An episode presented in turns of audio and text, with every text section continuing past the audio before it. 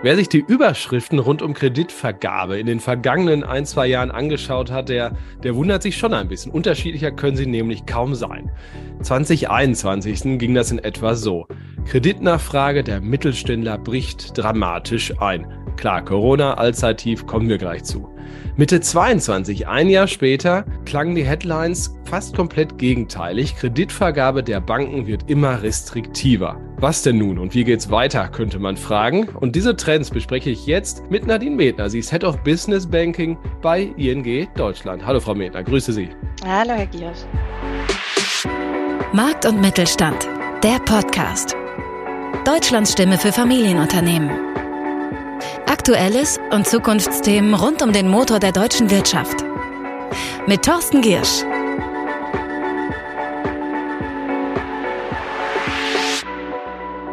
Ja, wie würden Sie denn die aktuelle Lage rund um das Thema Kreditvergabe bei Mittelständlern beschreiben? Das ist schon insgesamt schwieriger geworden als äh, in der ersten Jahreshälfte oder auch tatsächlich als im Verlauf von 2021. Schwieriger bedeutet, es dauert ganz oft länger, das berichten Sie, wirklich länger, einen äh, Kreditantrag oder eine Antwort auf einen Kreditantrag zu bekommen. Und das sogar häufig bei langjährigen Hausbankbeziehungen. Und das ärgert natürlich die kleinen und mittleren Unternehmen, die reagieren wollen auf das, was um sie herum passiert. Sei es eine Energiekrise, äh, sei es eine Umstellung der Lieferketten, die sie vor sich haben, oder sei es jetzt auch tatsächlich ähm, mal eine ordentliche Aufstockung in der Vorbereitung für Dinge, die in der Weihnachtszeit häufig nachgefragt werden und, und, und. Wie sehen Sie den kurzfristigen oder auch mittelfristigen Finanzierungsbedarf bei den Mittelständlern gerade? Also bei uns im äh, äh, Kreditgeschäft für die kleinen und mittleren Unternehmen sehen wir keinen Einbruch der Nachfrage, sondern ehrlich gesagt sehen wir die Nachfrage auf dem gleichen Niveau wie vorher. Aber das, was spannend ist, ist, die Nachfrage ähm, verändert sich insofern, als dass die Verwendung der Mittel in eine bisschen eine andere Richtung gehen. Viele Unternehmen denken drüber nach, wie kann ich jetzt eigentlich das Thema Energiekrise für mich vorteilhaft nutzen. Da sind die Handwerker, die sich überlegen, ich würde gerne schon mal ordentlich und clever und smart mich ausrichten auf die grüne Transformation.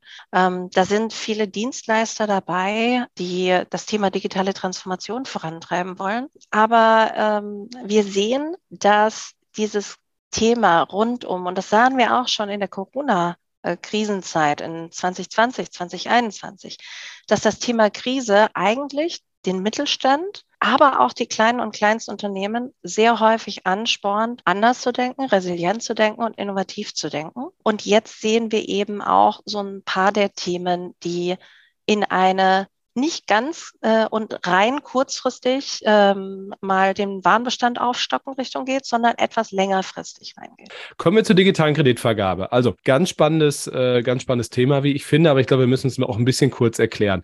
Für wen ist das was und wie funktioniert es? Digitale Kreditvergabe definiere ich sehr klar nach den Prinzipien einfach, transparent und schnell. Einfach heißt auch ein einfaches Produkt. In unserem Falle ist das ein Ratenkreditangebot, das wir haben für bestimmte Kanäle und bestimmte Partner, mit denen wir zusammenarbeiten. Zum Beispiel Amazon haben wir auch einen Rahmenkredit. In beiden Fällen ist das Produkt sehr einfach strukturiert. Es gibt vorgegebene Laufzeiten. Äh, die gliedern sich in ein, zwei, drei, vier, fünf Jahre und es gibt eine Maximalhöhe. In unserem Fall ist das äh, Mindest, äh, der Mindesteinstieg bei 10.000 äh, Euro und wir gehen hoch bis, bis 750.000 Euro. So, und wenn man sich dafür interessiert, dann geht man bei uns auf die Webseite, wählt aus, welchen Betrag und welche Laufzeit, Klick eins und zwei. Dann gibt man seine Daten ein absenden und dann geht das Ganze sehr schnell. Bei uns geht das innerhalb von maximal 48 Stunden zum Kreditangebot. Das ist schon etwas, bei dem es mir persönlich auch tatsächlich wichtig ist als äh, Verantwortliche des Geschäftes, dass wir dieses Versprechen einhalten, dass wir an der Stelle auch einfach, dadurch, dass es digital ist, ne, eine Interaktion aufbauen, die einfach verständlich ist, die aber gleichzeitig auch Spaß macht. Ja? Sollten nicht 20 Seiten und 20.000 Klicks und 30.000 Pop-up sein. Ja, und das, was da dann rüberkommt, wenn man ein gutes Kreditangebot bekommt, ist auch ein adäquates, äh, ein adäquater Preis, ein adäquates Pricing. Und wenn man sich dafür entscheidet, dann geht es auch per digitaler Authentifizierung und digitaler Signatur direkt zur Auszahlung. Der, der Teil, der nicht immer Spaß macht, ist, wenn es eng wird. Also das gibt ja diesen Spruch, ne, mal Regenschirm braucht man, wenn es regnet und Kredite ja auch manchmal in schwierigen Zeiten. Also wie prüfen Sie denn die Dinge, die eine Bank prüfen muss, wenn sie einen Kredit gewährt, digital? Wir arbeiten daran, äh, auf den Mittelstand, aber auch auf die kleineren Unternehmen, äh, so drauf zu gucken, dass es fair ist. Was bedeutet das? Ähm, das, was man normalerweise kennt im KMU-Banking und in der Kreditvergabe ist, man guckt sich die finanzielle Historie an. Man guckt sich an, wie hat dieses Unternehmen in der Vergangenheit performt. Und je länger ein Unternehmen existiert hat und je besser das in der Vergangenheit war, desto besser das ähm, Angebot. Das ist aber ein bisschen unfair, weil je nach Branche herrschen unterschiedliche Rahmenbedingungen und junge Unternehmen sind grundsätzlich erstmal benachteiligt. Ähm, wenn ich das wiederum im Gesamtkontext betrachte ähm, und mir überlege, na ja, ganz häufig kommt die Innovation noch nicht mal nur für die kleinen und Kleinstunternehmen, sondern eben auch Lieferkettenprinzip, äh, Netzwerkprinzip für den bereits etablierteren Mittelstand, auch äh, dort von diesen jungen Unternehmen und über Kollaborationen eben äh, dann wieder indirekt auch für den Mittelstand dann muss ich sagen, äh, muss man da schon ein bisschen anders drauf gucken. Heißt, wir berücksichtigen in den Risikomodellen, die wir entwickeln und aufbauen und dementsprechend in der Kreditvergabe auch Rahmenbedingungen. In welcher Branche ist man denn grundsätzlich tätig? Wie ist denn die Geschäftsperformance mal jenseits von finanziellen Indikatoren? Und ähm, wir arbeiten an einem Thema, das nennt sich Embedded Finance, ähm, ist im Grunde ein Begriff, ähm, bei dem wir ähm, oder, oder eine Vorgehensweise, bei der wir uns einbetten auf Plattformen, auf denen viele kleine, kleins, mittlere Unternehmen präsent sind. Amazon ist so eine Kooperation.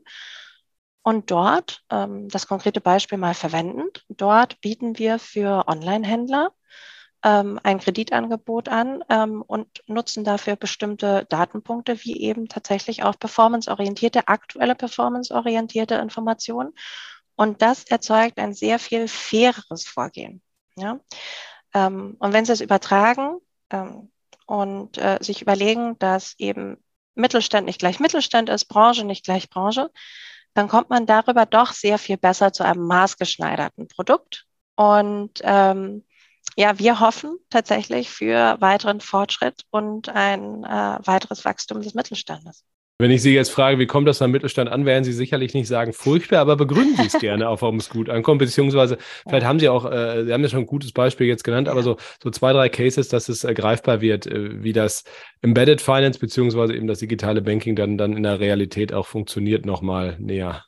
Im Bereich äh, des Gesundheitssektors ähm, haben Sie, wenn sich äh, Ärzte niederlassen, Ärzte aktiv werden, eine Praxis gründen, haben Sie im Grunde eine Art Startup. So, äh, Neugründungen werden grundsätzlich als ähm, wirtschaftlich finanziell unerfahren betrachtet. Das heißt, in der Kreditvergabe wird man bewertet wie ein Restaurant, ein Schnellimbiss, der ähm, gerade erstmal äh, sich etabliert. Tatsächlich haben sie dort aber ähm, sehr, sehr viel häufiger einen etablierten Arztsitz, äh, ein klares Einzugsgebiet. Eigentlich hat man alle Datenpunkte, die man benutzen kann. Nichtsdestotrotz ist es heute in Deutschland so, sehr häufig werden diese Informationen nicht genutzt, selbst wenn ein Arzt, der sich gerade niederlässt, diese bereitstellen wollen würde, sondern es wird geguckt, wie hat er sich denn finanziell verhalten, wie ist sein Schufa-Score, wie ist sein Grifo-Score, das ist ein bisschen unfair. Genau gleiches gilt für den Handwerker auch ein Handwerker, der ähm, vielleicht in den letzten paar Jahren ein echt schwieriges Umfeld hatte, konnte in der Corona-Zeit nicht arbeiten, äh, weil Lockdown, da konnte man nicht in die Haushalte, konnte man häufig auch nicht in die Unternehmen, hatte in den letzten zwei Jahren vielleicht nicht das perfekte Umfeld, dementsprechend nicht die perfekten finanziellen äh, KPI, die normalerweise zur Kredit- und Kreditwürdigkeitsbewertung herangezogen werden, hat aber ähm, daran gearbeitet, hat eine Präsenz aufgebaut auf verschiedenen Vermittlungsplattformen, unter anderem auch zur grünen Transformation, zur Energiewende. Äh, das ist doch etwas, ähm, eigentlich ist das ähm, positiv im Ausblick. Und mich persönlich ärgert es, dass wir in 20, Ende 2022 sind und es diese Angebote, obgleich die Daten verfügbar sind, obwohl ganz, ganz, ganz viele Unternehmen kleine und Kleinstunternehmen, aber eben auch der Mittelstand bereit dazu wäre, diese Daten zu teilen. Unser Anspruch ist tatsächlich, dieses Angebot zu verbessern, deutlich fairer an den Markt zu gehen ähm, als One Size Fits All. Das Ganze aber schon auch weiterhin zu äh, kombinieren mit der Einfachheit eines Produktes. Denn was ich äh, nicht sehe, ist, äh, dass sich die kleinen und Kleinstunternehmen, aber auch der Mittelstand mit komplex komplizierten Finanzierungsprodukten äh, und irgendwelchen Finanzierungsterminologien noch auseinandersetzen können. Dafür bleibt keine Zeit, gerade nicht in der aktuellen Situation. Das muss transparent sein, das muss schnell verfügbar sein und wir müssen auch endlich mal anfangen, in Deutschland die digital und technologisch zur Verfügung stehenden Mittel zu nutzen. Dementsprechend, ja, ich bin ein großer Fan des Digitalbankings und ich bin aber auch ein großer Kämpfer für den Fortschritt des äh, digitalen KMU-Bankings. Zum Abschluss vielleicht noch die, die Frage, ähm, wie blicken Sie ins neue Jahr? Wie optimistisch, was die Geschäftsverläufe angeht? Ähm, die Zahlen zuletzt, Inflation sank etwas, äh, waren ja nochmal ganz positiv. Info-Index war ganz gut gestiegen, überraschend stark zumindest die Erwartung. Also wie ist Ihre? Meine Perspektive und die meines Teams ist grundsätzlich positiv aufgrund von ein paar Faktoren. Das erste ist, wir sehen eine sehr hohe Resilienz bei unseren Kunden. Und äh, ja, wir sind sehr jung im Geschäft, aber wir sind auch trotzdem äh, gerade in äh, der Corona-Zeit aktiv im Geschäft gewesen. Ähm, wir haben auch unser Geschäft nicht eingeschränkt, auch nicht in den letzten paar Monaten oder Quartalen. Ähm, und dementsprechend ähm, müssten wir äh, ja eigentlich irgendwelche negativen Implikationen sehen können. Wir sehen das aber nicht. Wir sehen eine hohe Resilienz. Wir sehen, dass der Mittelstand äh, bereit ist, auch diese Herausforderungen zu meistern. Ja, äh, also Faktor 1 Resilienz. Äh, Faktor 2, ähm, das ganze Thema Zinswende ist interessant. Ist auch interessant für den Mittelstand, denn ähm, warum sollte sich das nicht positiv für den Mittelstand auswirken? Äh, wenn man die richtigen Mittel und Wege nimmt ähm, und wenn tatsächlich auch der Bankensektor sich entsprechend ähm, hinsichtlich des Gesamtangebots, nicht nur Kreditwesen, sondern auch hinsichtlich der anderen Produkte, ein bisschen stärker auf ähm, den Mittelstand, auf das KMU-Segment ausrichtet. Und ich glaube, die Zeit ist reif dafür. Ich glaube, alle verstehen in äh, der aktuellen Situation ähm, und auch immer noch in den Nachwirkungen von Corona, äh, dass es Zeit wird, dieses Rückgrat einfach zu stärken. Ähm, und ähm, ja, insgesamt ähm, sehen wir natürlich auch, und das ist der dritte Aspekt, das ganze Thema digitale Transformation ist nach wie vor auf dem Vormarsch. Ähm, und äh, natürlich äh, bin ich da ein fester Verfechter. Wir sehen aber auch einfach ähm, und, und hören von unseren Kunden, wie die Angebote, die wir finanziert haben, egal ob das der Dienstleister ist, der Berater, der im digitalen Geschäft eben voranschreitet, ähm, egal ob das der Medizintechniker ist, äh, der ein neues Produkt an den Markt gebracht hat und zurückmeldet, wie begeistert er ist und äh, sich eigentlich am liebsten gleich nochmal bewerben würde, äh, aber lieber nochmal am Montag anruft, weil dann weiß er, wie groß das Geschäft wird. Oder ähm, ob das dann ähm, doch der Handwerksbetrieb ist, der sagt, ich bringe auch nochmal äh, fünf meiner weiteren äh, befreundeten Kollegen ähm, in meinem Umkreis mit, weil wir glauben, das geht jetzt richtig los mit der grünen Transformation. Also wir kriegen positive Signale. Heißt nicht Hype.